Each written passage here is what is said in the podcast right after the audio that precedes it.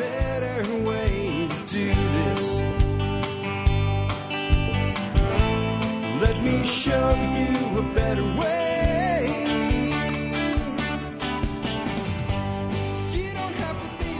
And we are live. Welcome to Friday, everybody. And as you can see by the shirt I'm wearing, I am still not participating in their new normal.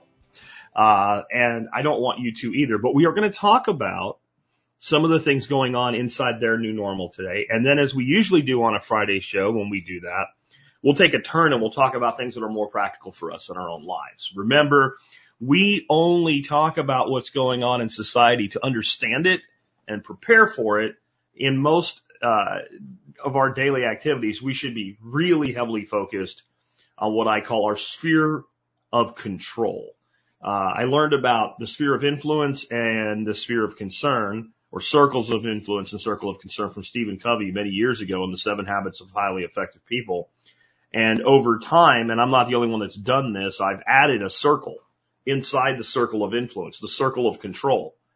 And so it is way more important that we focus on our circles of control than even our circle of influence because, well, as human beings, we have this, uh, weird ego thing that even people that are very introverted and don't actually talk to a lot of people still have this idea that our influence is bigger than it is and that our actual thoughts, like what we think about a thing actually influences the thing.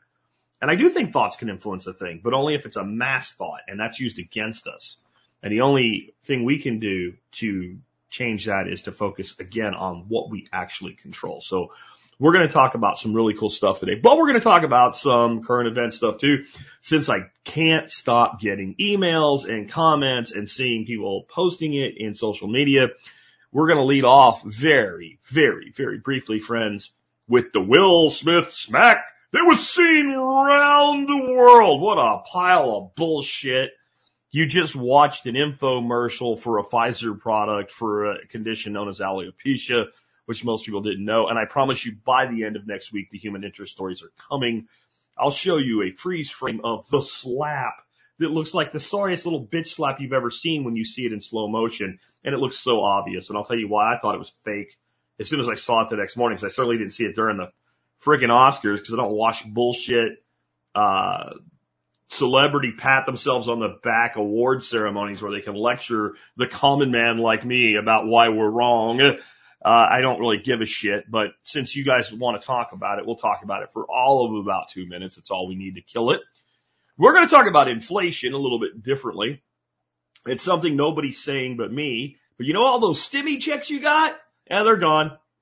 They're gone. I'm going to show you with math how gone they are and how now we're in a negative flow for 99% of people and their stimmy checks. Uh, maybe it's 99.9%. Um, and then 70, 70% of the world roughly sanctioned Russia to punish them. And our own State Department bragged about how good a job we did punishing Russia. We crashed their economy. Yeah, that lasted like 14 days. I'll show you on a graph what happened to the Russian ruble while our, our dollar continues to devalue itself. And Putin's like, if you do want to buy Russian oil and gas or whatever, Russian anything, you better find some rubles right? Like it's it's it's not like this is a one way thing in this magic land where we're always right and we always win the way that you're taught on TV.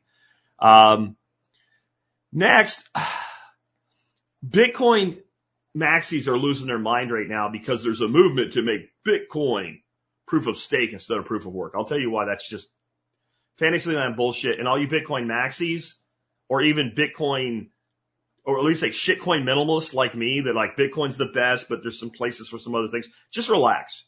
Just stop worrying about this. I'll tell you why it's not a thing to worry about. Um, next up, this is something I can use your help with when I get to it. If anybody can find it, I'll, I'll give you $50 worth of Bitcoin if you can find me uh, a headline that says what I'm going to tell you. A headline said for a day, and I never screen captured it as I was getting ready for this week and now there's stories about it, but the headlines have vanished like a fart in the wind. I cannot find a single headline. And I know I saw them. I know I didn't have a dream or a hallucination. I didn't go Joe Rogan and smoke any DMT this week and see things that weren't really there. So I, I, I want to know what happened, and I'm not going to tell you what it is until we get to that segment.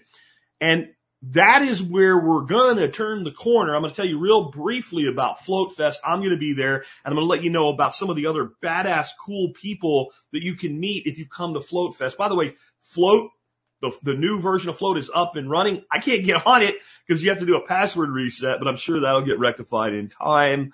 I've given some feedback on that already. Then we're going to talk about reading the forest. I'm going to show you a video of about seven minutes. I cut out of one that's over 30 minutes long where this, this, this gentleman is, uh, I believe his name's Tom Wessel. It's Wessel is his last name. I should have put his name in the notes. But this guy's amazing. I sent these videos to Ben Falk and said, you're going to love this. You can use it in your PDCs. And he's like, that dude was one of my professors. Right? This guy is awesome. Like, I'm going to show you this guy's going to walk through the woods, point at a tree, so, and, and show you, right, a tree that fell, even though the tree's gone, the mound and the depression it left behind, right? And say, I can tell you within minutes in history when this happened and what caused it. And he'll do it in two different ways and both of them will blow your freaking mind. And it's actually not that hard to do if you know how to read the forest, which this guy teaches you fully in the, these videos. I'm going to give you all the, a link to all the videos in the audio notes. And then if you have the knowledge of history to go with it.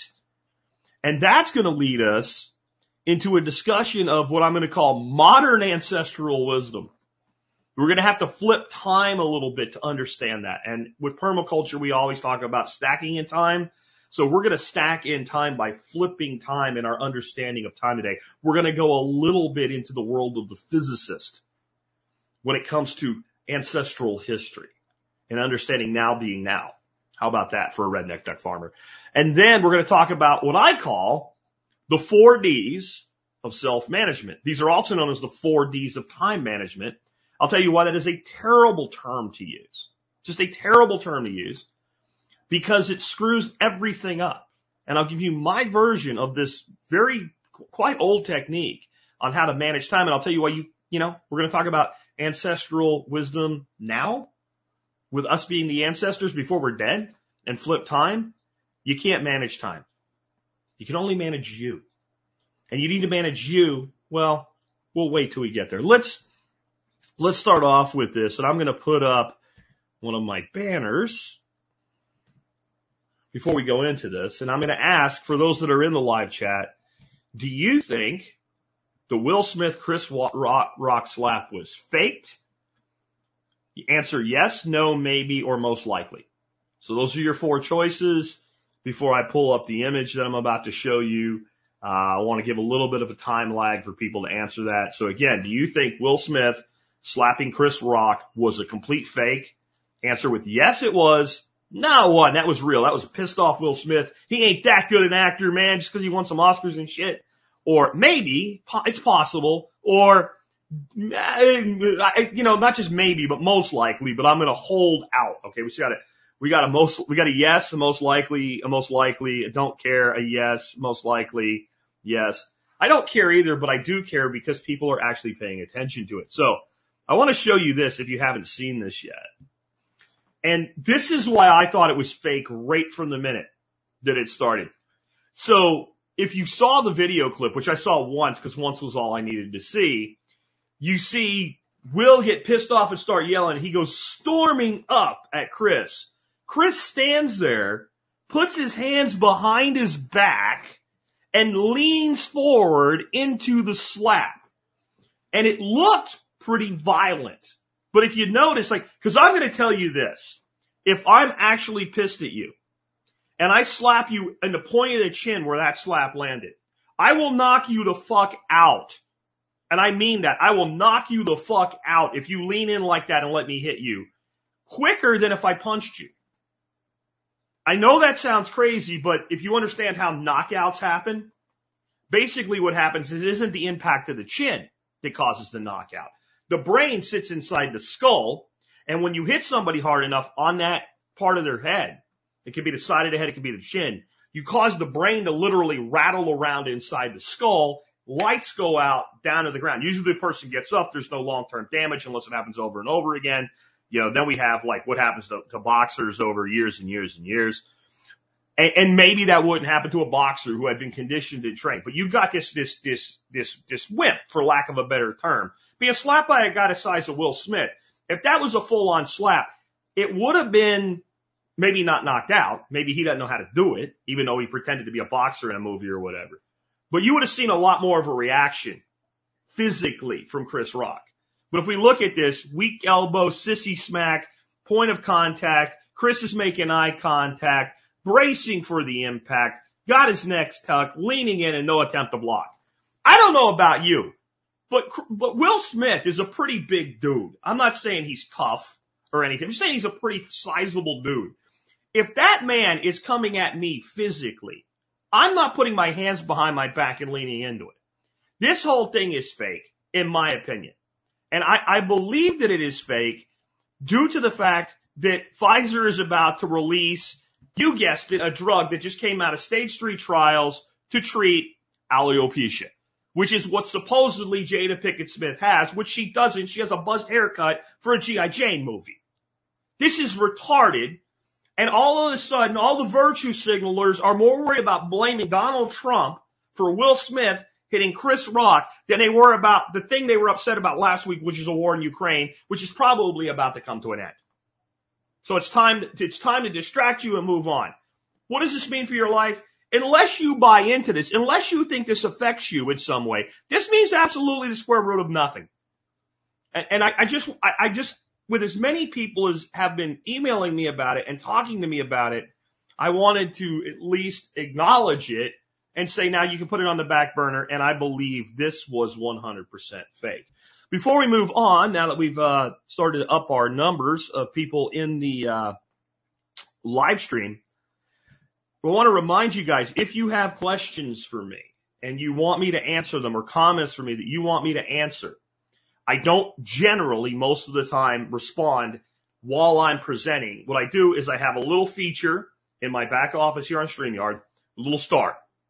Questions and comments come in that are for me to respond to. I hit the little star. I don't read them. I just know that they're for me and I star them. And then at the end, I go through them. And as long as they're not completely off topic or trolling, I respond to them. But I won't do that if you don't follow the rule. And the rule is at least first couple three words, put them in all caps for me. And please do me another favor, guy, guys and gals. Really. Don't put things in all caps unless you want me to flag them for follow up. Because a lot of times there's things in all, all caps that there's no follow up for me. It's just a flat out statement that's really to somebody else. So all caps for my response only, at least the first three words. I'll star them and try to get back to you at the end. So the next thing I want to talk about is your stimulus checks. Remember the stimulus checks? And there were a lot of people like, you know, it's stupid. They shouldn't do it, but I'll take my money. I got my money. You got no money. You are negative from your stimulus checks as of right now, and you already were, but now it's more clear how painfully gone your stimulus trucks are. Your stimulus truck checks are duck shit.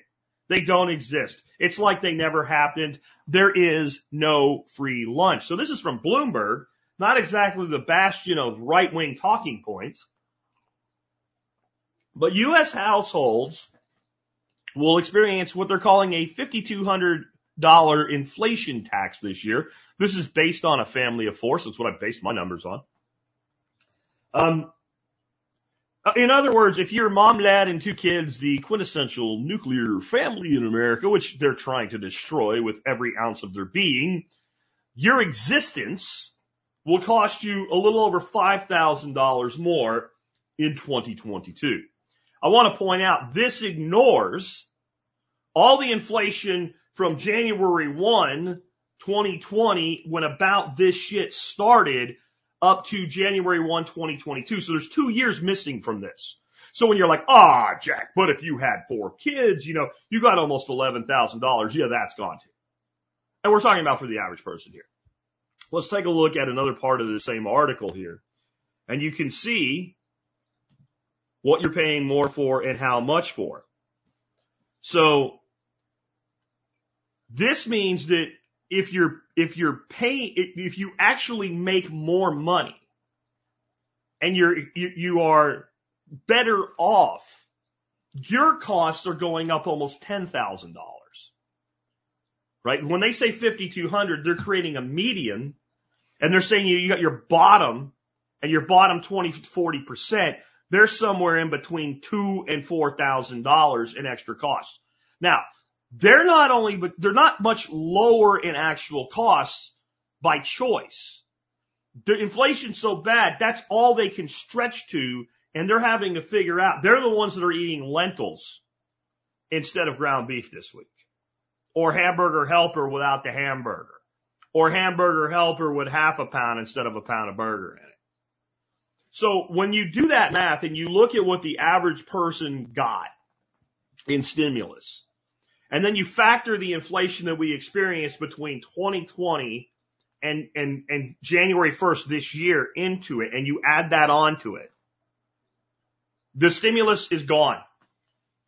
The stimulus is gone. The stimulus is gone. There is no stimulus.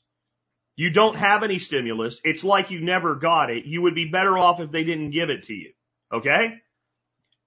Because inflation is transitory is a made up buzz phrase that they thought might get you to vote Democrat a little bit longer. And even if inflation is transitory, it doesn't fix this problem. In other words, the prices go up, and if the inflation stops, the prices still lock at the higher rate in most instances. Now, I do think, I do think over time you'll see the cost of fuel go down, and that will have some effect on the price of other things. But you know what corporations do. Like if they're selling, right now, if you go down to my local Lowe's, a pressure treated two by four by eight is about $11.50. I mean, this is record runaway cost on lumber. Now, if that cost comes down to like eight bucks, everybody like, oh, that's great. Well, go look what the two by four by eight piece of pressure treated lumber cost you a year and a half ago. Right? It was about four bucks. And so we're going to be saddled with this forever. The only way you get to a point where it starts to actually go away isn't the inflation ceasing and then pulling back down. It's the underlying income coming up to meet it, which good luck with that during what's probably going to be a worse recession than 2008, 2009 when it all hits the road. But even if, even if everything rectifies from here, even if we stop screwing around in Ukraine, even if we let the peace process play out, and we let things go back to quote unquote normal. We were screwed before that happened. We don't have this inflation, right? We don't have this $5,200 inflation tax. And God, I can't believe Bloomberg is actually using the right phrase here. It's an inflation tax. Inflation is a tax. It is the most insidious tax because it's a tax on money you've earned and are holding it's a tax on money you will earn in the future and spend. It's a tax on everything, everything that you own. It even hits the property you own because you think, well, I own real property. So when my value of my property goes up, I'm better off and my underlying debt goes down. Yeah, but what happens to your property taxes, dumbass? When your tax assessor starts drooling like a dog looking at a steak as they reassess the value of your property and the tax you're going to pay on it. This is a tax that hits everybody. And I mean absolutely everybody. And all the stimulus is gone. And for one more lesson for those that are slow learners, because I have a phrase that I try to put out a lot. And that phrase is life is a teacher, but some people are slow learners. For the slow learners, one more time, there is no free lunch. No free lunch at all. We are going to pay the bill. This is the bill for the trillions of dollars of spending coming due. Trillions of dollars, these people. And we got nothing. We got nothing. Those of you that have been around since the beginning will remember when we did the original bailout stimulus bullshit. You know, destroying the free market in order to save it, the big handoff from Bush to Obama. I took a look at the amount of money that we spent during that. And all this, we're going to fix the roads, which we still haven't fixed. We have a new infrastructure bill to fix the roads. Almost none of it's actually for infrastructure. So they were going to fix the roads. right? I had a friend during that named Sean up in Arkansas and they listed all the companies and all the jobs that were created by those companies from the stimulus. And they said his company had more new jobs than they had total employees. And by the way, during that period, he laid off two. He was a very small company, like eight employees, and he went down to six. But they said his company had 14 new jobs. He was on a list. That's the bullshit that went on. And I said, well, what could we have gotten for that roughly trillion dollars? And I figured out, and it wasn't an advocation to do it, just if we were going to spend that money to stimulate the economy, we could have put for the same money a two kilowatt solar system, grid tied with battery backup on every owner occupied home in America. Those systems would still be producing power today. We would have actually, I, I, don't like stealing money to do things like this, but in essence, property owners are the ones that pay the most taxes. They, mostly it would have been them getting their money back. And we would have something and we could look at it and say, there's a thing that we now have. And it's not like, as bad as government is, it's not like we never get a thing that actually lasts. The highway system we have today, they haven't done jack shit with it right since the 60s, but it was, you know, the Eisenhower administration that made that happen and connected the entire country together with a highway and road system. As an anarchist, do I like the way that it happened? No, but I have to admit it's useful and it's still there. What's left of it, the remnant hanging on, hopefully not falling into rivers anytime soon. But there's a thing. You can go to places right now, you can walk up stone stairs in certain parks that were built by the Civilian Conservation Corps under Roosevelt in the Great Depression prior to World War II. We used to at least do things that stayed with us. We just spent trillions of dollars on nothing but Netflix subscriptions and freaking Peloton bikes that are sitting upstairs in people's extra rooms doing absolutely fucking nothing. Because they were going to get in shape during COVID and instead all they did was order more freaking DoorDash. And that's what you just got. That's what you just got. You got your entire future wrecked economically for a two year party while people were locked in their own homes. Now, one of the ways you could have done really good is you could have like piled some of that money into Bitcoin. But everybody's losing their mind right now because Bitcoin's massive energy uses faces five million dollar shame campaign from environmental groups. I don't give a shit. You're talking about an asset that trades into billions of dollars a day, and you want to piss away five million dollars as some money you ripped off from some nonprofit to shame Bitcoin? We don't care. All you Bitcoin maxis, shut up. This isn't going to happen. What you're talking about doing is basically trying to bribe the data centers that host the major mine pools that mine Bitcoin to change to proof of stake. This requires a fundamental ignorance in literally every single aspect of Bitcoin and how Bitcoin works. So you could say that like, well, this one data center somewhere that has all these miners in it, right? Or this pool that has all these miners in is a target. Okay. But how does that work?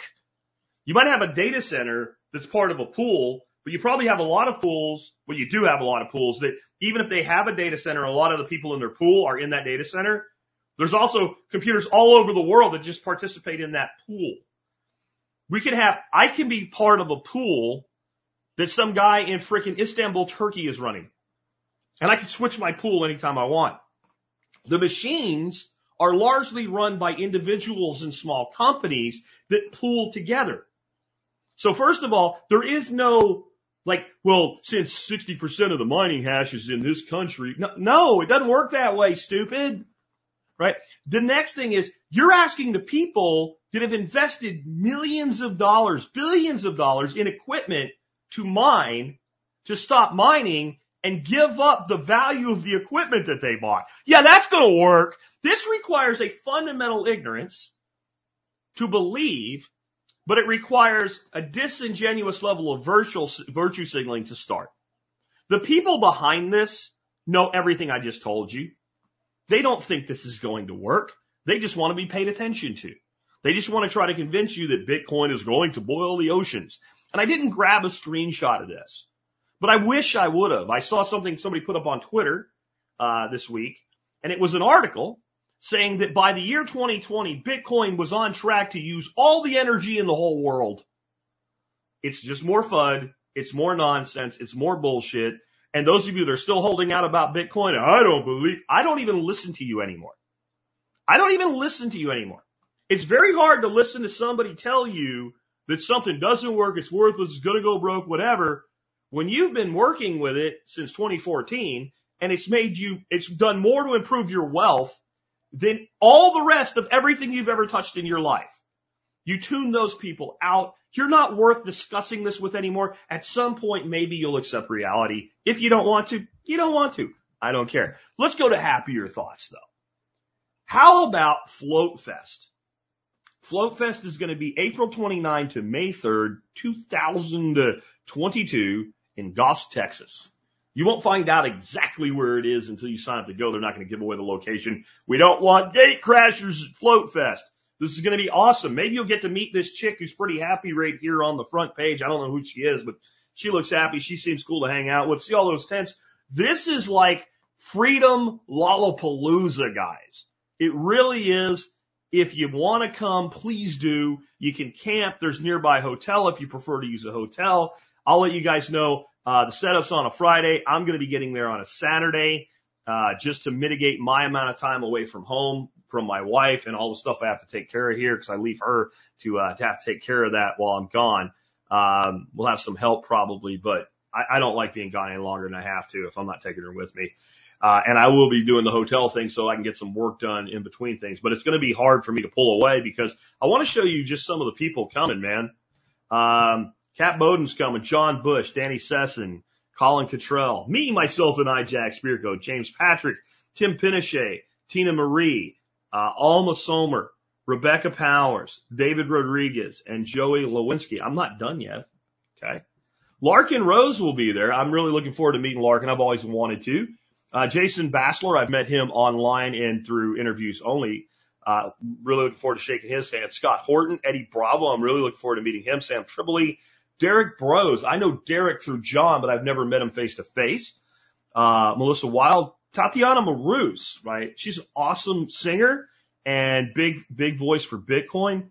Uh, Steele Sessions, Romero Romani, Bitcoin Ben, and Dr. Anthony Kaufman and David Croissant. Spike Cohen, I'm really looking forward to meeting him. I really dig some of the stuff he posts. Uh, Ernie Hancock, Cock, and Tino Sanchez guys, you're talking about kind of a festival environment with all of these cool people. Like that's a lot of awesome people to meet and it's not that expensive to come. I think most of you, you will struggle more with distance and time than the financial cost of being there. Uh, but definitely learn more about it. You can learn about it at Float Fest, uh, official website. I have a link in the show notes for you and I don't want to give the wrong URL extension. Um, so let me give it to you right now. It is floatfest.com. I thought it was a .com, but floatfest.com. You can get the schedule, see what everybody's speaking about. You won't see what I'm speaking about, but that's my fault. Uh, I haven't actually given them my topic yet. It is still to be determined, but I will try to get that done and get that over to the folks there in uh, just a bit. So if you guys want to meet some really cool people, if you want a major networking opportunity, if you want to come hang out with me and, and meet some of the coolest people in the world of liberty and free speech and telling the truth, and if you want to find out how true it is when I tell you you're not alone, come. Because I know it feels good when you're in one of these live chats and you're talking to all these people you've never met and it does, it does send a message that we're not alone. And I think that's great, but I don't think it's the same. I don't think it's the same. And I, I know that because I run workshops here and I run workshops here every year and I run my big one in the fall and we'll have a body count on my property of about 90. And this year we'll probably have more like 85 to 80 because we did 90 last year and it was the absolute edge limit of what I can do. And I think pulling it back is going to be necessary. And what ends up happening is I end up with a wait list of people that want to come that's 40 to 60 people that want to come. And a lot of times some of those people on that list are names that I know that have been here three, four or five times. and they're personal friends. And I hate, I feel like a complete asshole telling them no, but I know why they want to be here. One of, one of our, our favorite people, he might even be in the chat today, said my, T, the TSP events are where I go to see my friends. That's, that's amazing. There's not really a headcount limit at Float Fest. It's on a hundred acres of a private ranch.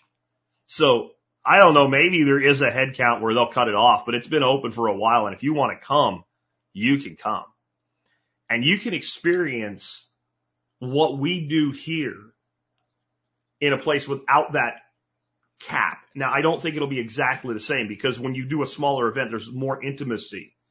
You know, we have everybody on three acres and we have, you know, everybody in one place for presentations and things like that. Um, but man, guys, you have to get outside of your bubble and your cocoon and you have to actually form real relationships and that requires palms pressing together and handshakes, right? And I want to say something here because we end up dealing with it a lot here at this event when, when we do things like people introduce themselves and somebody will finally, you know, be willing to state what's inside. And we, we find that probably 30 to 40% of the people that come to my events are very much introverted people. They're not comfortable talking to strangers. They're not comfortable talking about themselves in front of a group, but something magical happens. They cease to be that way while they're here. And I'll tell you what, why. Because it's safe. It's safe to say who and what you are and to say what you think. And, and to share the things that are important to you in your life. That's what these types of events are like. And so there's a lot of people that I find that would say, you know, I've wanted to come to this for a long time, but I never did because I was afraid that I would just sit alone and not talk to anybody. I'm not big on go. Don't let that shit hold you back. Come out, meet people. You don't have to say a lot till you feel like it. Trust me, when you have that many people around, and, and so I just realized when I said that, that might be like the complete opposite of what I'm trying to, the snail just went back in the shell. That many people, oh, no! No. Because what you have is this giant group of people and natural subgroups form based on interests and association. And you'll find at my events, I can speak directly. No assholes. Nobody that's dominating other people or whatever. Because if we ever get that, you're going over the fence into the street. And I can't speak to exactly how Kingsley and Aaron run their events, but I, I would imagine it's probably pretty similar because every liberty oriented event that I've ever been to has been like this. Every single one of them. Liberty Forum, all of them. Everything I've ever gone to. Even the permaculture ones, I have to say, have always been like that. You see people sometimes for the first time in their lives come out of their shells. If that's you, if you're thinking, I'm, I, I'm going to say this actually. If you are at all are inhibited from coming to an event like this because of that, you need to come. Trust me. I don't lie to you. I don't bullshit you. I never tell you anything that isn't true intentionally anyway. And I'll tell you, you'll have one friendly person to talk to, guarantee me. Because I talk to everybody to the best of my ability all the time. And, and I'm the guy that like, if you start telling me something and it's not something I really know about, but I've already heard somebody that does, I will literally walk you over and introduce you to somebody. And that makes that first step really easy. And I want to say that to those of you that are more like me, you're more networkers, you're more extroverted, you're, you're able to talk to anybody freely. You know, even if it takes making notes, Bill in the black hat knows about aquaponics. So when somebody's talking to me about aquaponics, I know a shitload about aquaponics, but maybe I'm being pulled in 72 directions. I want to put that person with Bill because I can, I can, you know, give somebody five, ten minutes and I've got to, if I want to keep my commitment to talk to as many people as possible, I got to kind of move around. So please do that, guys. Like figure out who people are. There's a lot of you guys are better than me at it. My buddy David, I talk about all the time. He is a master of this. He'll sit in front of, he'll, he'll sit back with me when we're doing our big events. There's, like I said, 90 people in there. And he's like, well, that's Bill and he lives in Missouri and he really wants to know more about. I'm like, holy shit, how do you know this? He, he takes notes. So those of you that are that person, try to be that person, try to be that bridge for people because you'll find that people are like, I don't, I don't know who to talk to. But when you, when they have a common ideal, immediately there's a kindredness. And, and those of you that have been in any kind of a, and I don't mean it as a college thing alone, but any kind of fraternity, you already know what I'm talking about, right? So if you were in the military, especially like if you were in the army, you meet a guy that was in the army, there's a certain kindredship. If you were in a fraternity and you meet a, a fraternity brother, you know, then you have that immediate kindredship. But I think fraternities are much bigger than we think. So when you have somebody that's really into permaculture, they meet another permaculturist, they're going to talk.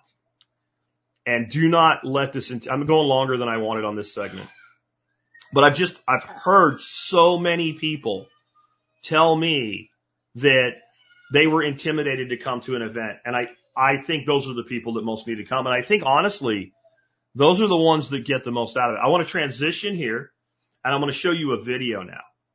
This is a video that I don't remember. I'm sorry that I, I I'm not going to give credit to the person that deserves credit for it. Somebody emailed me this and it was one of those things where I had like a million things going on. I'm batching. I call it batching my email, right? We're going to talk about self management. Some people call it time management at the end. And so one of the ways I handle that is I do my email in batches. I get up first thing in the morning. I take care of my basic things on the farm. I come in here to do work and I do all my email. Every bit of email that came in overnight. Then I do my show. When the show's done, things are processing, things are uploading. I batch my email again. And then I batch my email one more time in the afternoon. Fridays I usually don't. Fridays you might not hear from me till Monday or I might do some batching on the weekend but that way it doesn't build up that much. And some of you are like, man, Jack responds immediately to his email. Don't get addicted to that shit. You just got lucky. You sent your email right before I batched, right?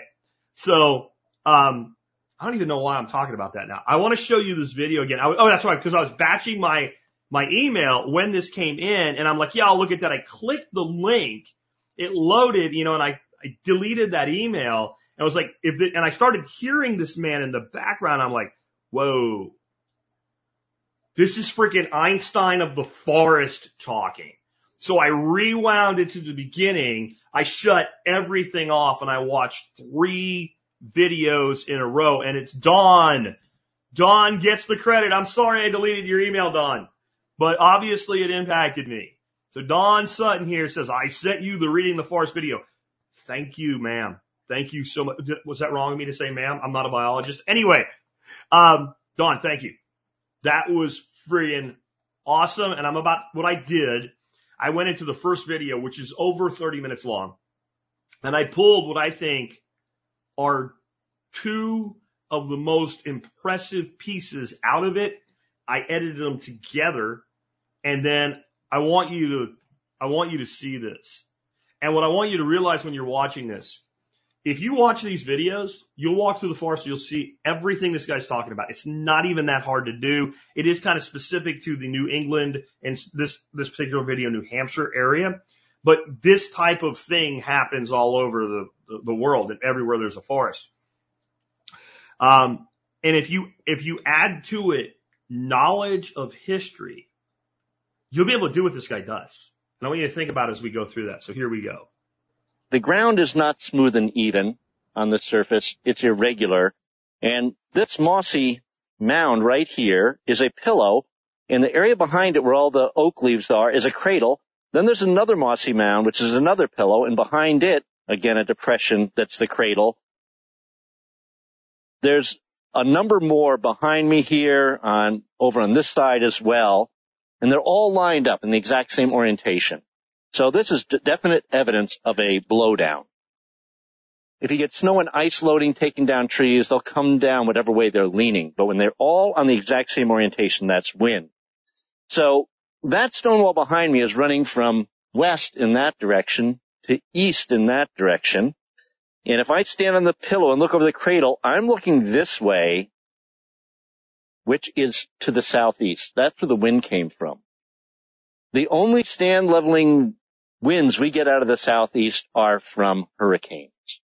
So what we're looking at is a hurricane that hit this site and toppled a number of smaller trees. These are not real big pillows and cradles, they're smaller.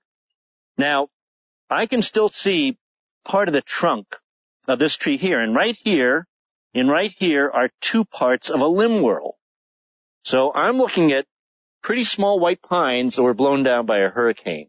The only hurricane in this area of Keene, New Hampshire, where we are today, that it struck in in the tenure of these trees that still have their trunks here would be the hurricane of 1938. Now, town records tell us that right around five o'clock, the wind speed started increasing. They've been gusting all day, all afternoon long, around 50 miles an hour, enough to bring down some branches and twigs and things like that. But between five and six, the eye wall of the hurricane of 38 hit this area. So I'm guessing we would not want to be standing here right around 530 because I'm guessing it within 5:30 p.m. on September 21st, 1938. We're within a half an hour of when these trees were toppled. Now, like I said, these pines were were somewhat small at the time, and uh, I'm guessing they're probably 20 to 25 years old when the hurricane hit. So this side of the fence that has pillows and cradles and lumpy ground of all different orientations, there's a huge array of just boulders over there on the surface, which would exclude haying or crop field. But then all these young pines coming in, this is indicative that this was a pasture. And a pasture probably abandoned sometime in the 19 teens. And that stone fence there was built to keep animals in this pasture from getting in that crop field. If that crop field didn't have a pasture abutting it, let's say this was a woodlot, there'd be absolutely no need to build a stone fence. But having that fence there tells us that that was built to keep animals from getting in the crop field. So this was pasture, probably originally sheep pasture. There is barbed wire on this wall. That indicates that probably around the time of the close of the Civil War, this transition to dairy pasture because barbed wire is not good for sheep. In their heavy fleece, they can't feel the barbs. They can get tangled in it and injured. So now we've got um, our two areas crop field that then transitioned to hay field, pasture that was abandoned earlier than that hayfield was abandoned in 1980, and this abandonment happening in the probably the 19 teens. Young pine coming in just the way they did on the other side, and then the hurricane of 38 coming and hitting the site. Now, the hurricane of 38 was a monster storm. At the time it struck, it was believed to be the most costly in terms of property damage of any storm in the world. And on its 70th anniversary, they computer modeled if that exact same storm had hit New England at that time, the estimated property damage was 125 billion. That would eclipse any hurricane we've ever had, including Katrina and ones like that. And one of the reasons was it was a massive storm. It made landfall as probably a, a category four storm and it was huge and it did something that no previous hurricane had done the Weather Service had predicted it was going to turn out to the Atlantic well below Long Island and Martha's Vineyard and Nantucket. It didn't do that. It came in over Long Island, hit the coast of uh, New England, right at the Connecticut-Rhode Island border, then sliced to the northwest, coming up over the Pioneer Valley of the Connecticut River in Massachusetts, then up over the spine of the Green Mountains in Vermont, eventually exiting over Burlington and Lake Champlain going into Quebec, it was still a full-fledged hurricane by the time it was going to Quebec. No one's ever seen a storm hold together that long over land. We're in another uh, section of the Goose Pond Preserve, and I'm standing in the cradle uh, next to a very large pillow. So this pillow and cradle complex are really big, indicative of a big tree that fell down that way with winds coming out of this direction over here. So over here to my left, there's another stone fence going in that direction. It's running east. In that direction, it's running west. So if I stood on top of this pillow and looked over the cradle, I am looking this way, which means I'm now looking northeast. That's a different orientation than we saw with the hurricane of 38. Now, as you get closer to the coast of, let's say, Massachusetts, Rhode Island, New Hampshire, Maine, you can get stand leveling winds from two types of storms with winds coming out of the northeast. They could be hurricanes or they could be nor'easters. But this far inland, nor'easters usually do not cause stand leveling winds this far inland and away from the coast. So this is most likely evidence of a hurricane whose storm track was to the east of Keene, New Hampshire. The uh, hurricane of 38, its storm track was to the west of Keene. So when hurricanes go to the west of an area, the winds come out of the southeastern quadrant. If they go to the east of an area, the winds come out of the northeastern quadrant. Now, along this pillow, there's this black birch behind me here, the bigger of the two black birches. And black birch has a progression to their bark. They start off pretty much smooth bark about the age of 50. Then they start getting vertical fissures in the bark, you know, sometime after 50. By about 80 years, they start developing distinct rectangular bark plates. But by around 120 or more years, those rectangular bark plates start shedding. And I'm guessing this tree is probably around 110, 120 years of age, even though it's not very big. But it colonized on this pillow after this wind event. So that indicates that this wind event, whatever it was, happened well over 100 years ago. And for a cradle, a pillow this big to form and have its root system rot away completely could take 70 to 80 years. That combination is taking us around back around 200 years. So I think what we're actually seeing here is evidence of the Great September Gale of 1815. The eye of that storm passed over Jaffrey and Hillsborough, New Hampshire, which is to our east, meaning the winds that hit this area would be out of the northeast, and maybe a demonstration. Okay. Are you not entertained? Right? Um, it, it's those were two of the most like mind expanding, mind blowing things. Now, I want to tell you, I sent this, this series of videos to someone I will not name, but someone fairly big in the permaculture world. And he watched the first few minutes of it and he said, I was really disappointed because there's some trees that should be removed and he didn't say that. And my response was, so we just discovered Einstein giving previously undisclosed mathematics about the theory of relativity and you're worried about the color of the chalk. Because this video is not about how to manage a forest. This is about how to read a forest. And when I heard him say, um, when I heard him say, I think we're looking at evidence of the great gale of 1815 and then give me within a couple hours time when that tree fell over that's not even there anymore. And what I want to talk to you about, and see, people have been asking for the channel. I'll, I'll give you a couple things about that. One, the videos are all available on YouTube. You can watch them in full. The first ones that with, with those clips are from is about 34, 36 minutes long. And, um, but it's on a channel that's not that gentleman's channel. I don't know that he has a channel, but once you know his name and once you watch one of his videos, the associate, there's tons of videos of his that will come up. So you can find the channels that have them on. You can subscribe to them. Please do. We need this. But what I wanted to do with it, because I can't say anything to add to what that guy just gave you. I, I sit in awe of that level of knowledge. But I've realized something over the years. Many of us have that level of knowledge, just not about that thing. When, when I start looking at some of the things that I know how to do and some of the things that I just look at and say, well, this is what's going on here. I realize that like that doesn't make me important. It makes the thing important.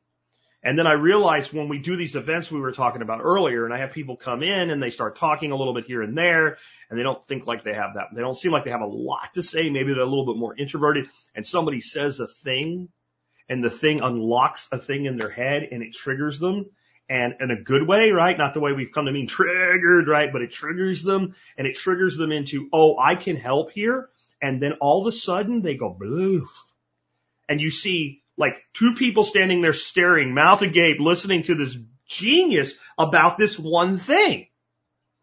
And all of a sudden, this person who didn't want to be in front of a room magically is in front of a room and they don't care.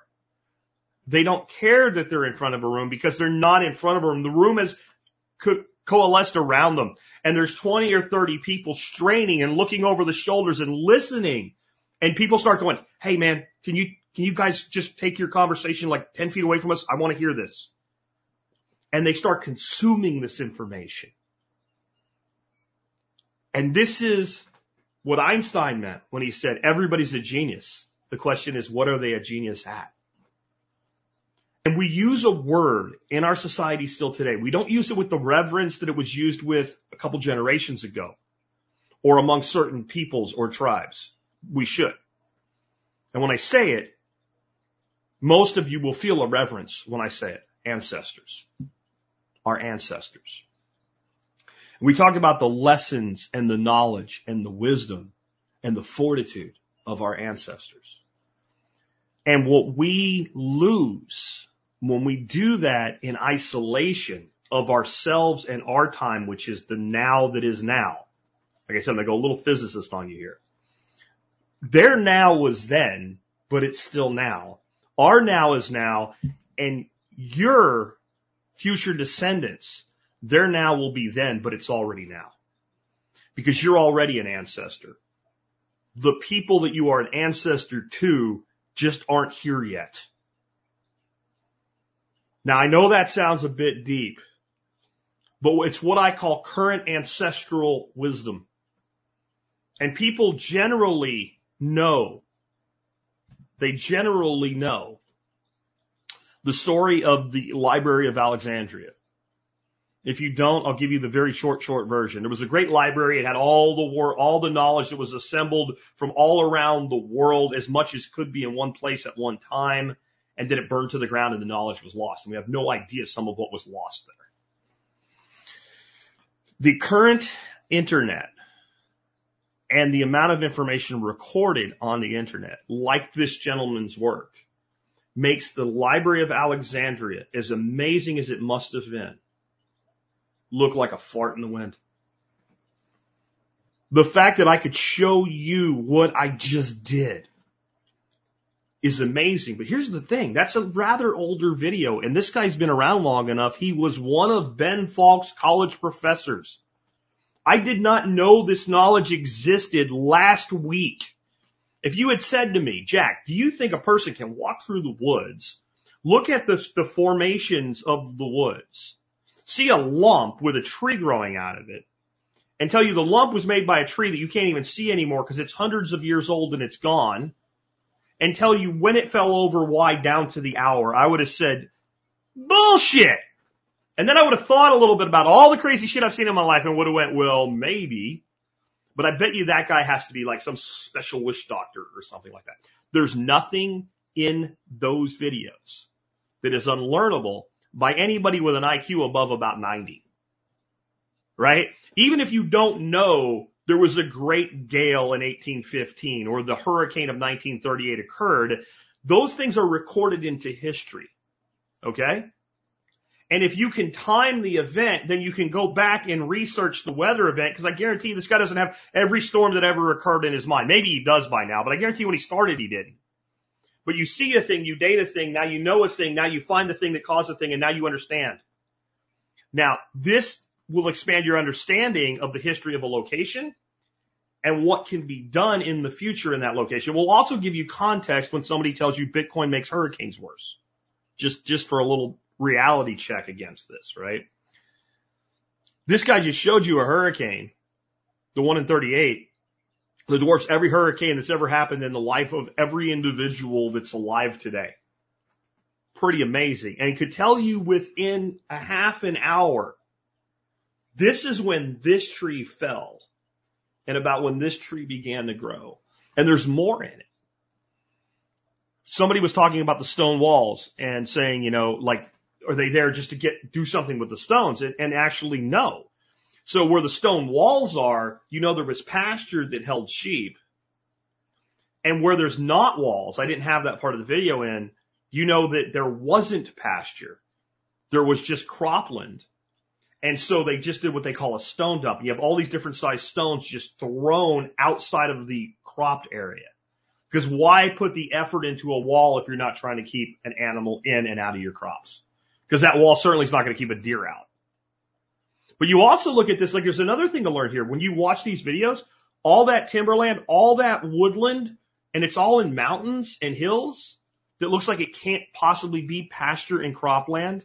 Not that long ago it was. And then if we look at the total history of there and we take another modern ancestor who will be an ancestor one day, right? And we all will. Geoff Lawton. And you watch the video I, I brought to you guys a couple weeks ago about the lessons from the Rust Belt up in Connecticut, which is right near this whole same area.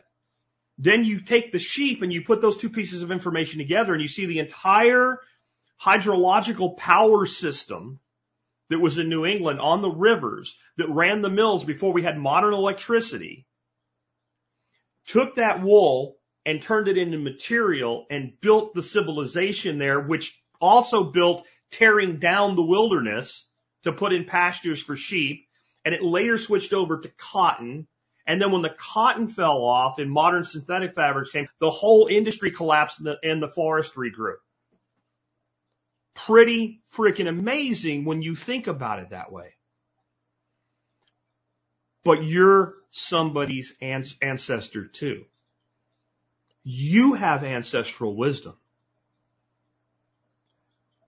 As I sit now, after doing this podcast for 14 years, one thing I'm incredibly grateful for is everything I've discovered that I know that I can teach, I have and it may be broken up in pieces, parts over the years. And there may even be places where the, the understanding evolved over time and you can see me with a limited understanding, a better understanding and a good command of a certain thing. It's all recorded. And this is why it's important when we talk about freedom of speech and we talk about a decentralized internet and all this stuff.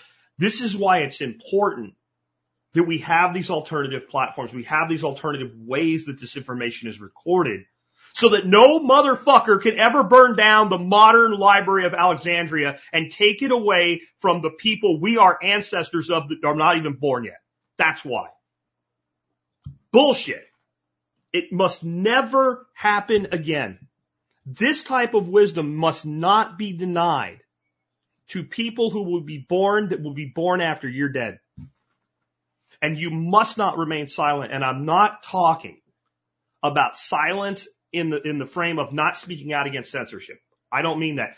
You must not remain, to be blunt, fucking silent about the lessons you've learned in history and the knowledge that you have. You must put that knowledge somewhere in the new Library of Alexandria and it must have copies made over and over and over and over again.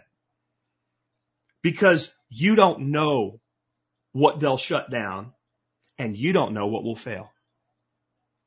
So it's one thing that Google decides we don't want this knowledge around anymore. Let's shut it off. It's another thing. You think Google's so mighty that YouTube will always be here? I don't. I think one day Google, YouTube will be a thing of the past. It will be a footnote in history. But right now, it's a Library of Alexandria. I want you to think back to when the Library of Alexandria really existed. And I want you to imagine that you could have replicated it. And instead of replicating it with scribes and construction crews, you could have replicated it with control C, control V, control C, control V, control C, control V, control C, control V if you could have done that then? Would we still have that ancient knowledge? And the answer is we wouldn't just have it. We would have more knowledge today from what would have been built upon it. You are somebody's ancestor. Care about them before they're born. Leave behind what you have. And somebody's saying Odysee. Yes. But I want to say this when people talk about making, you know, control C, control V copies of the library. That's one copy. We need more people to build more places where this information can be archived forever. So that as long as anybody can fire up a freaking Raspberry Pi or whatever they're going to replace it with in a couple of years, that will make it look like the dark ages of technology. It can be accessed. And we're entering that world where technology and ancient wisdom converge and what that will make us as a species if we capitalize on it now. If we are not so arrogant as the people that lived right outside the great library of Alexandria to think that will never go away. if we cease in our arrogance and find the humbleness and humility to realize that we have contributions to make. See, that's the thing. When you, when you talk like this, people think it's egotistical to say, I have contributions to make to society. I have things that I need to leave behind that after I'm dead will be valuable to somebody in the future. People think that's arrogance, conceit, trying to be the next William Shakespeare and have, you think kids are going to be taught your plays 500 years in the future or something. That's not at all what it is. It actually requires, requires humility and humbleness. It really does because the minute you say it, you accept an obligation, a duty. And you'll notice that the people that are, you know, what we call the elites, the people that are in control of things, they always want to have things their way. They're not big on duty and obligation. They're the arrogant people. They're the ones that say the way things should be. And they're the ones that when they have power and somebody puts something into their structure of power that they don't like, they delete it one way or another. They malign it. They lie about it, etc. When you individually realize that some of the things you know could benefit somebody that will call you an ancestor someday, that will look at you with the reverence that you have when you even hear the word ancestor, it makes you feel tiny, not big. It makes you realize the length of your dash is shorter every day. And I better get the fuck to work. And I want you to think about that. And I want to empower you right now with a way to do better. And this is what I want to finish with today. There's something that's, it's in all time management classes and courses and books and shit. And it's called the four D's of time management. This is a stupid term and we need to banish it from the Library of Alexandria, right? Other than it's a source. It's where the idea came from. So there were these people one time, because we're in the future now, right? We're in the future now. They were called business people and they lived their entire days in cubicles and they were tasked with doing a bunch of shit and they had to manage their time. And it evolved into something that served all of mankind by changing a single word. We changed time management to self-management because somewhere along the way, the people of ancient, the ancient world, well, they figured out time was not manageable. No one could manage time.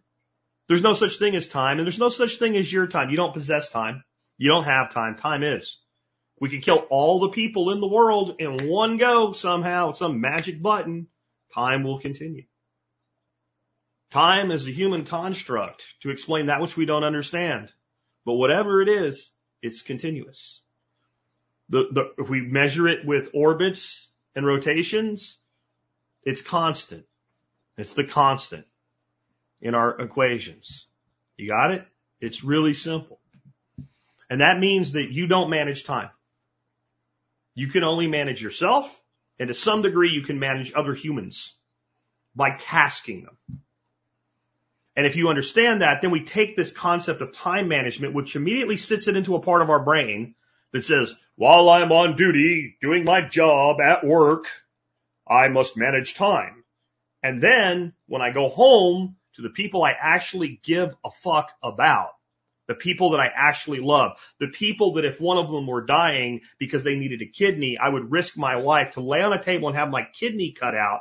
I don't put this amazing tool away and say it doesn't apply anymore. So what do we change it to? We change it to self-management. I manage me. This is all I can really manage is me. I can manage what I do with my time, but I can't manage time. So now we can actually take these terms, the four Ds, change them a little bit and empower ourselves to be incredible individuals so that we're good ancestors for future generations.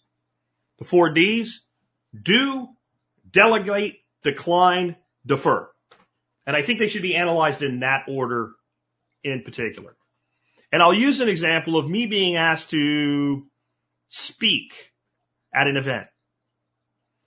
I always want to say yes. Now you would say doing would be actually showing up and speaking. But when I get the request, my first thing is, do I do this? And there's a tendency for me to want to answer with maybe. That's defer. That's bad. That's deferring. And that's probably not a thing that I should do. I should take an honest assessment snapshot of my life and my future at that time and say, does this fit? And if I'm not going to do it, then can I delegate it? In this instance, there is no way that I can delegate someone speaking in my spot. They can't be Jack Spirko. Okay? Fine. So I can't delegate this time. So I can decline. And then lastly, I'll defer. So deferring would only be, I, I, it passes the I want to do it test. I can't delegate this thing. And I don't want to say no yet. Then I need to force myself back into, if I defer, I have to force myself back into do on a time level, right? I get a week to give this person an answer, even if they don't ask me again. And if I don't know a week later, I'm declining. Now, that's very clinical and it's very much a business thing. But this is how we have to handle our home lives as well. So here's an example of taking this concept of process into your personal life where it seems clinical and not good, but it's actually very important. When I was in the corporate world and I was traveling all the time and, you know, my son was in grade school, so he was gone most of the day. My, and my wife would be home most days until she decided she wanted a job just for something to do. And I would be gone three, four days out of the week. And then we would realize that even when I was home, I was working. And even on weekends, I was trying to get things done on the property. And gee, it's been months since we went out on a date and found a place for the kid to go and went out alone, for instance. And so what I started doing is I put her in my calendar like she was an appointment. Now, when I first did this, she was not amused. She did not think this was the actions of a loving husband. And it's, and I probably didn't either until it clicked for me and I started doing it. She thought what I probably thought right up to that point. I can't remember back that far, but basically, if you really care, then you'll just do it. But I sat and I realized something. If I made an appointment to have dinner with a consultant in Hartford, Connecticut at 5:30 Tuesday, 2 months from now. At 5:15 I was at that restaurant talking to the person that would be taking care of us and explaining what I wanted done and saying, when you bring the check, you don't bring the check. I don't even want to see the check. I don't care. When dinner's done, you're going to come back and you're going to ask if I need anything else. And I'm going to hand you my card and that means no. And like clockwork, I would be in that point at that time and that would happen because it got scheduled. And we rectified a lot of our problems in not spending time together by scheduling the time. Now, take the four D's into that. And what you'll find out is when your kid wants to do a thing and you say maybe, what you're really saying is I'm deferring this and it's going to lead to a no. And then you're going to say, wait a minute. I get to be a dad of a kid for a very finite period of time. Maybe I need to do.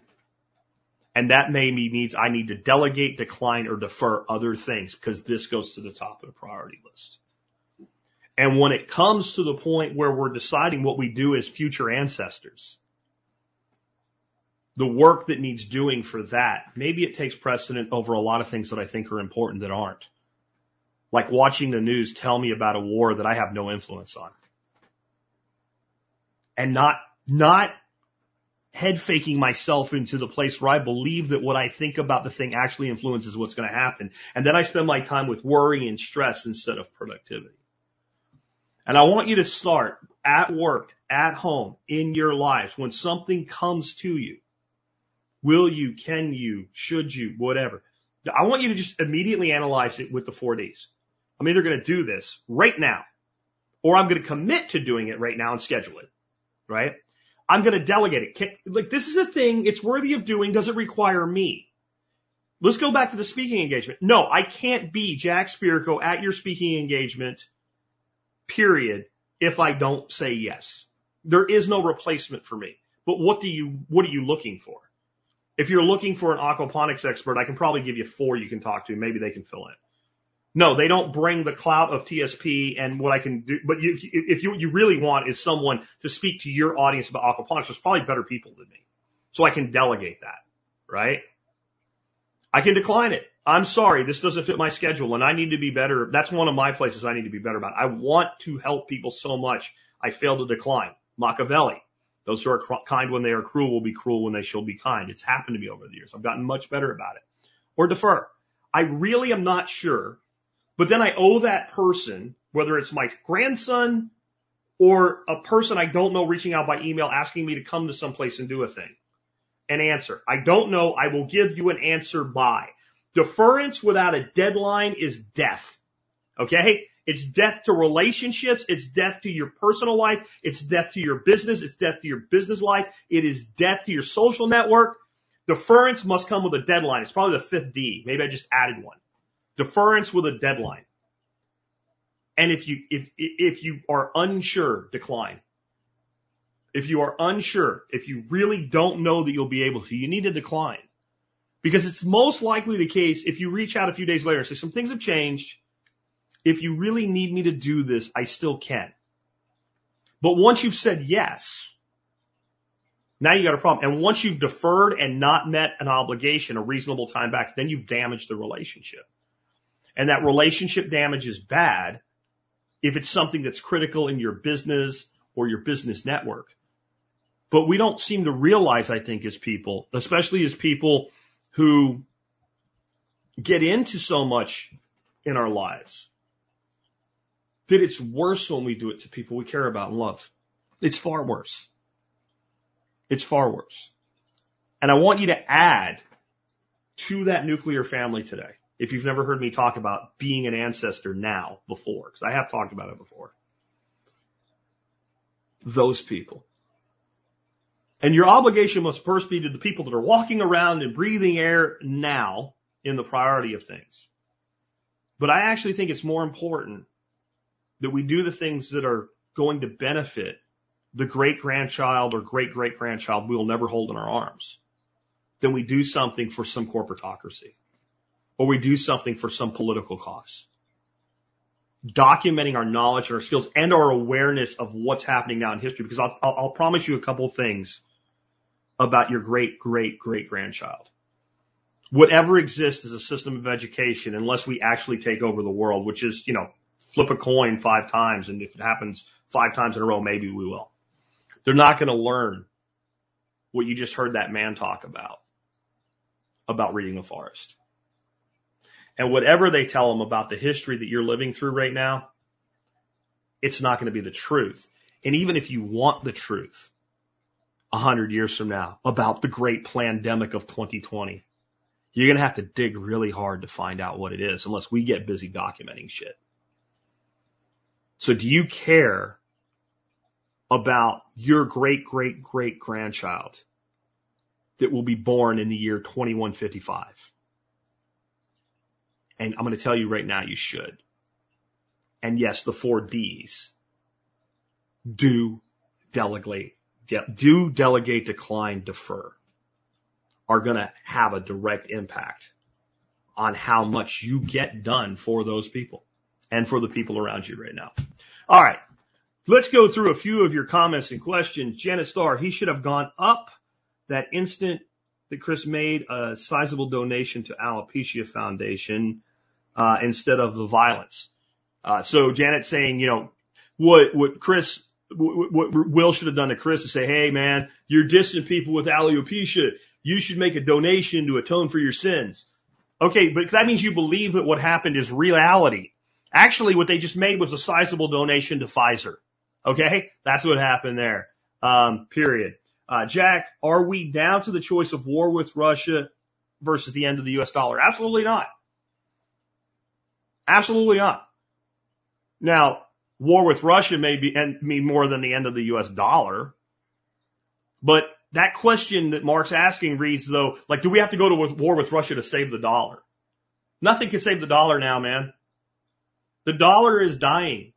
We killed it. We killed it intentionally. And the reason we killed it isn't because we want the dollar as a thing to go away. It's because they need a new dollar. You got to think about the, the dollar of today has had five defaults since it was created. Five. I won't go through them, but I'll give you an example of one that people just gloss over. The Coinage Act of 1964, where we demonetized silver in our coinage, was a default on the dollar. Nixon was a default on the dollar. Roosevelt was a default on a dollar. The creation of the Federal Reserve was a default on a dollar. You figure out the fifth one if you want to. Okay? The dollar has been defaulted on five times.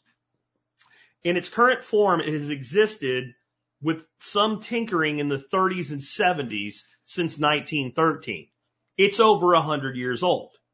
It's run, they've run everything out of the fucking thing that they can. We need a new dollar. How do you get a new dollar? You dissolve the old one. And that's what they're doing actively right now. And will that mean you'll have a global currency or a globalized dollar? It'll be one of those two things. And in the end, they're going to be the same.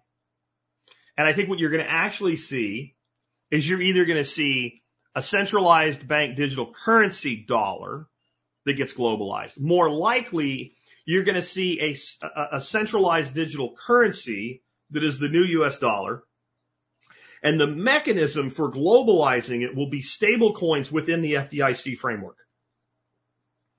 And that will dollarize the globe because no matter how screwed up the dollar is, it's better than every other state based currency out there right now.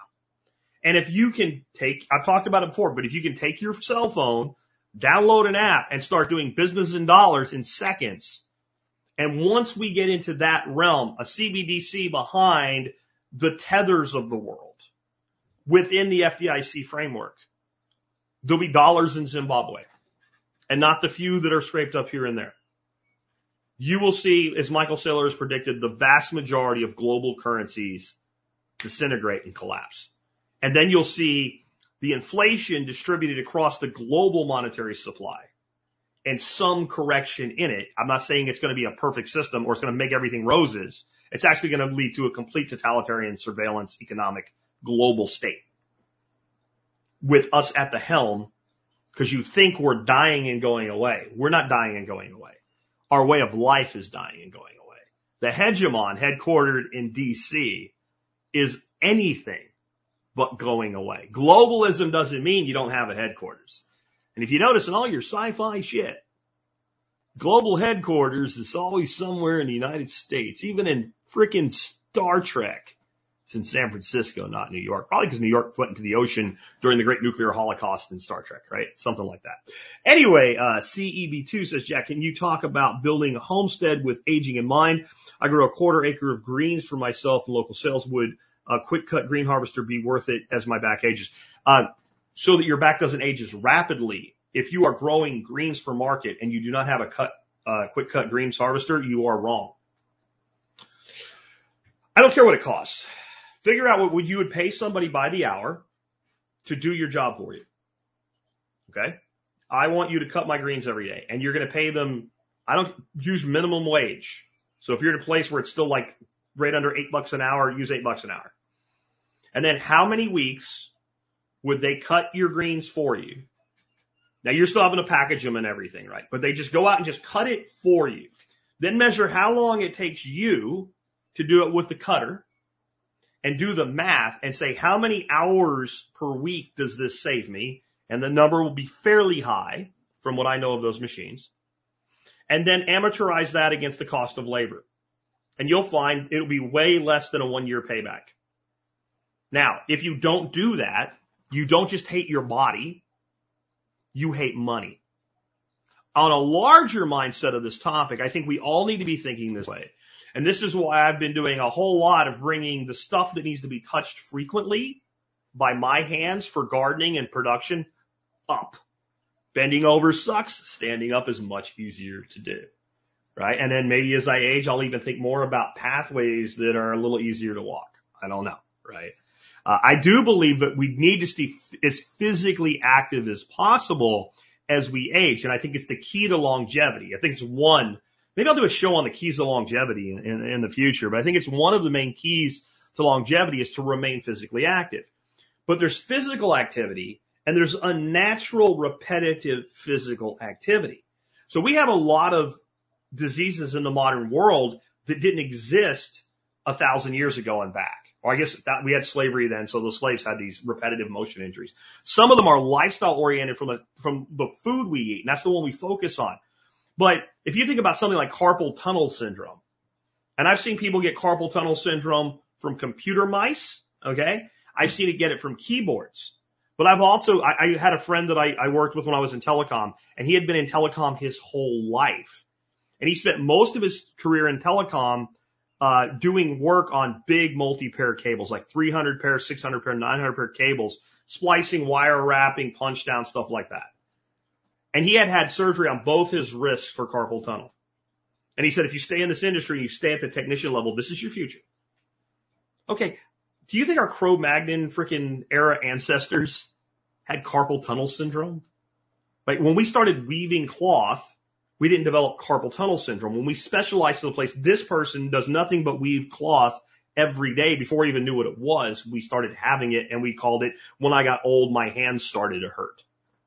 So I think it's good that we stay active, but we need to stay active in the way a human being is designed to be active. We get up, we walk, we look at things, we touch things, we do pick things up, we do all this dexterity with our hands and our feet and our knees and our, our, our, our body and our back. But the repetitive, consistent, over and over motion, this is not a natural thing for human beings to do. And so we need to minimize the need to do this repetitive motion stuff because I've talked about it before, but when, when Europeans first came to uh, North America and they looked at, especially after the great die off that came from the smallpox and other diseases that we brought from Europe, we're not even sure what what really uh, did the most damage, honestly. We, for all we know, we assume it was smallpox because it was the most deadly thing we had at the time, right? For all we know, there was a cold that we had that was like, like SARS V1 to the native population. But the remnant that was left that went back in many ways, we set back the civilizations in North America when we spread these diseases and the population dwindled because they didn't have the populations and the slave labor necessary to, to maintain agriculture, and they went back living the way that their ancestors lived. And when we encountered those people, we called them giants, and they looked ripped, right? They looked like guys that were in Gold's Gym every day. They weren't, they weren't out like tying boulders on the end of sticks and doing bench presses. They just went and lived their lives and they ate well. And that, when I say stay active, that's what I'm saying. Uh, Janet Starr said, thus I believe the best use of stimulus checks was to eliminate debts. I think Janet is correct-ish. I am all for eliminating debts. Paying off debt is wonderful. Now I don't have to pay it again. However, in a heavily inflationary economy, good debt, which is leveraged against an appreciating asset, is more valuable than no debt. And this is a place, if you're not ready for this thinking, don't do it because debt, debt is a force and when we play with a force and we don't play with it properly, we die. So if we're going to build a dam above where we live in our home, we better get the engineering on the dam right or eventually the dam will fail and it will kill us. And that's debt. Debt is cancer. You're playing with cancer, but cancer can be useful when leveraged properly. That you have to, another way, cancer is probably not the right word. The word I've used to describe debt leverage is a rattlesnake. And that's probably the best thing that you can compare debt to as a rattlesnake. I can handle a rattlesnake. I'm not going to get bit. I know the rules of handling a rattlesnake. And one of those rules are my, my fingers, my hands, my skin will never touch the snake skin. I know how far a rattlesnake can strike. I have the proper tools. I have the proper training.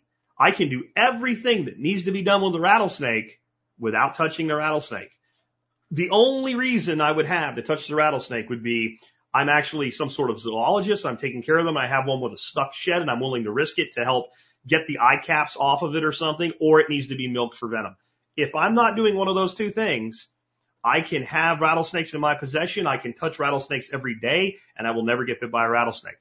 If you are not trained and you keep rattlesnakes as pets, there is only a limited amount of time before you go to the hospital with a rattlesnake bite right? And so that's how you have to look at debt. Until you are properly trained And here's a rule if you ever are going to get into hot snakes, and I don't keep them personally, okay? Uh, but I will deal with them if I have to. But there's no such thing as a venomous snake with training wheels. The most deadly snake is the one that just bit you. Okay. When you're talking about venomous or hots, as we call them in the industry. And look at that that way. Uh, APM high density panic rotation, a la Allan Savory. Why haven't you tried it on your land?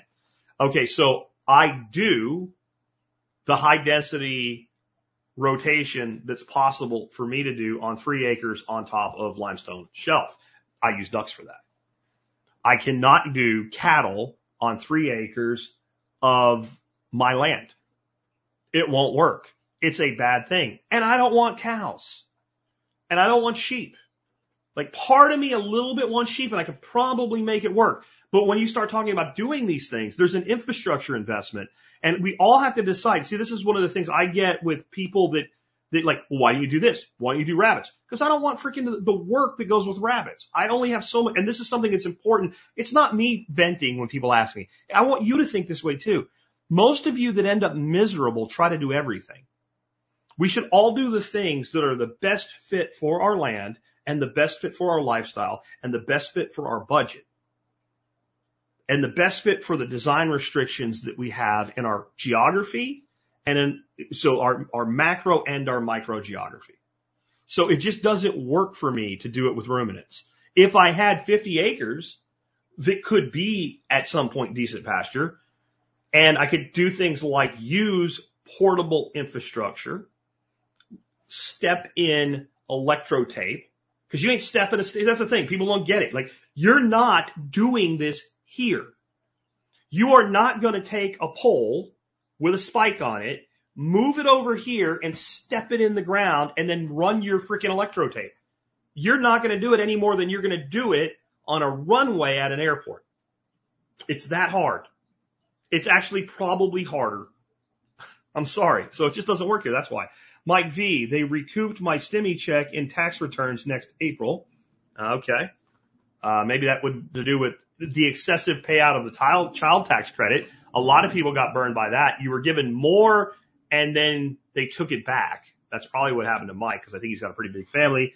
And Iowa Farm Boy says five year treasury bond shooting way above 30 years today. Ah, the invert, the inversion of, of the curve.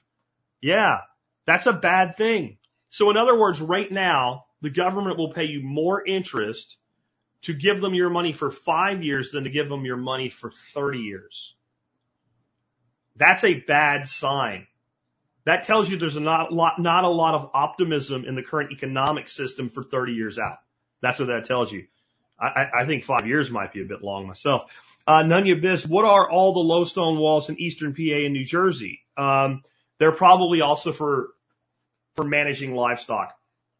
Like I said in that video, if you watch the whole series, he'll say you can tell here there was cropland, but there wasn't pasture because they took all the rocks and they just threw them.